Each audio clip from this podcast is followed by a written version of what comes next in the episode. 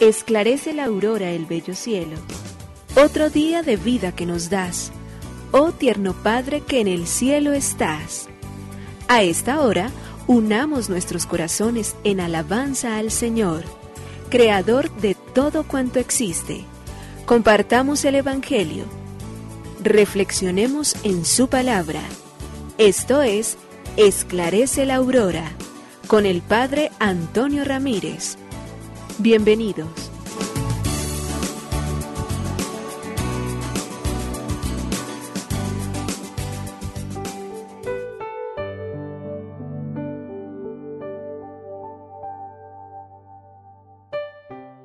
Con muy buenos días, hoy es viernes 10 de marzo del año 2023. Padre bueno, queremos una vez más entonces dirigirnos a ti para agradecer tu amor y tu misericordia. Queremos decirte y pedirte que nos des la sabiduría suficiente para poder vivir y comprender tus obras maravillosas. Entender de manera particular cómo hemos sido hechos, tejidos en el amor misericordioso, con una arquitectura que supera cualquier capacidad de comprensión humana, cualquier sistema por complejo que nosotros lo podamos ver. Y por ello entonces la piel se convierte también en una barrera de defensa, porque está compuesta de tres capas que desempeñan un papel crucial en nuestra supervivencia. La capa externa, la epidermis, es un sistema de defensa en regeneración constante cuya base está en la capa media, la dermis, y la epidermis, la capa más interna. Esa se convierte en una cámara de grasa que conserva el calor y protege los huesos, los huesos aportando indudablemente la energía necesaria. Señor, qué perfección con la cual tú obras, qué camino tan maravilloso. Si fuéramos capaces de comprender, verdaderamente estuviéramos eternamente agradecidos para comprender de que somos mucho más de lo que nosotros nos imaginamos y que no podemos reducir nunca el ser humano a un accidente, a una explosión, sino reconocerlo, celebrarlo y vivirlo entonces como nosotros lo reconocemos y lo, celebramos siempre. Y es una obra creada por el Eterno, una bendición maravillosa con la cual nosotros descubrimos y entendemos que nos ha entretejido en cada una de las partes de nuestro ser. Por ello te decimos, gracias, oh Señor, Creador del universo, oh Padre nuestro que en el cielo y en la tierra estás. Nos unimos a la Iglesia Universal que ora. Esclarece la aurora el bello cielo, otro día de vida que nos das. Gracias a Dios, Creador del universo, oh tierno Padre que en el cielo estás Nuestras voces unimos al concierto que el universo eleva ya en tu honor. Desde la tierra al cielo más profundo, tierno Padre magnífico Hacedor, conserva nuestras almas sin pecado, a nuestro cuerpo da fuerza y salud, y nuestra mente ilumina piadoso con un rayo benéfico de luz. Por nuestra amada patria suplicamos, por la iglesia elevamos oración, por nuestros amados padres y familia siempre dichosos los hagas tú, Señor. En tu santo nombre, comenzamos este día de vida que nos das. Haz que lo acabemos santamente, oh Padre nuestro que en el cielo estás.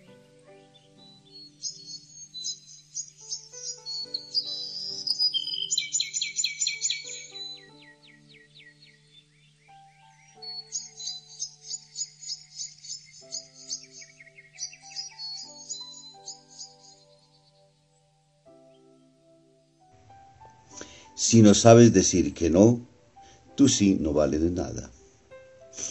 Una vez pude observar cómo una niña pequeña sufría al tener que escoger entre dos muñecas en una tienda llena de juguetes. Quiso ambas muñecas y se las puso bajo el brazo para salir. La mamá le hizo entender que tenía que elegir a una sola. Resignada escogió una sola, pero cuando llegó a la puerta la pequeña se desprendió de la mano de la mamá y volvió corriendo al mostrador donde estaba la muñeca en la resignación de su abandono. Le dio un gran beso y, y volvió corriendo a su mamá. una pequeña niña encantadora comenzaba a aprender lo difícil que es escoger. Elegir en la vida es renunciar y no se puede conseguir todo lo que el corazón desea. Una novia que no es capaz de decir que no a su novio que la invita insistentemente a anticipar sus relaciones de esposos, ¿cómo podrá ser responsable el día de la boda si se presupone que no tiene la capacidad para decir no? Y ello indudablemente del fondo es una lógica incapacidad del ejercicio de la libertad. A lo largo de toda nuestra vida, de toda nuestra existencia, del camino que nosotros tenemos, estamos llamados siempre a ser capaces de hacer elecciones. Nos toca decir sí, nos toca decir no. Y para ello es muy importante que de manera especial los papás en las más tiernas edades ayuden y eduquen a sus hijos para que aprendan, para que tengan voluntad, para que sepan decidir, para que opten siempre por lo mejor. Lectura del Santo Evangelio según San Mateo, capítulo 21, versículo del 33 al 43 y del 45 al 46. En aquel tiempo dijo Jesús a los sumos sacerdotes y a los ancianos del pueblo, escuchen otra parábola. Había un propietario que plantó una viña, la rodeó con una cerca, cavó en ella un lagar, construyó una torre, la arrendó a unos labradores y se marchó lejos. Llegado el tiempo de los frutos, envió sus criados a los labradores para percibir los frutos que le correspondían. Pero los labradores, agarrando a los criados, apalearon a uno, mataron a otro y a otro lo apedrearon. Envió de nuevo otros criados, más que la primera vez, e hicieron con ellos lo mismo. Por último, les mandó a su hijo, diciéndose, tendrán respeto a mi hijo. Pero los labradores, al ver al hijo, se dijeron, Este es el heredero, vengan, lo matamos y nos quedamos con su herencia y agarrándolo lo sacaron de la viña y lo mataron. Cuando vuelve el dueño de la viña, ¿qué hará con aquellos labradores? Le contestan, hará morir de mala muerte a esos malvados y arrendará la viña a otros labradores que le entreguen los frutos a su tiempo. Y Jesús les dice, ¿no han leído nunca en la escritura? La piedra que desecharon los arquitectos es ahora la piedra angular. ¿Es el Señor quien lo ha hecho? ¿Ha sido un milagro patente? Por eso les digo que se les quitará a ustedes el reino de Dios y se dará un pueblo que produzca sus frutos. Los sumos sacerdotes y los fariseos, al oír sus parábolas, comprendieron que hablaba de ellos, y aunque intentaban echarle mano, temieron a la gente que lo tenía por profeta. Palabra del Señor. Gloria a ti, Señor Jesús. El Evangelio de Mateo en el capítulo 21, versículos 33, 41 y del 45 al 46, Jesús se dirige a los sumos sacerdotes, a los ancianos y al pueblo. Y cuenta una bellísima parábola. Un hombre tenía propietario de una, de una viña, la plantó, rodeó su con cerca, cavó un lagar, construyó la torre y la arrendó a unos labradores y se marchó. A la hora de recoger los frutos mandó a los labradores para percibir el fruto de lo que le correspondía. Estos, en vez de responder a la obligación que tenían, comenzaron a palear, a hacer sufrir a muchos de sus enviados. Después, finalmente, después de haber agotado con tantos envíos, y ellos nos habla particularmente de los profetas, envía a su hijo.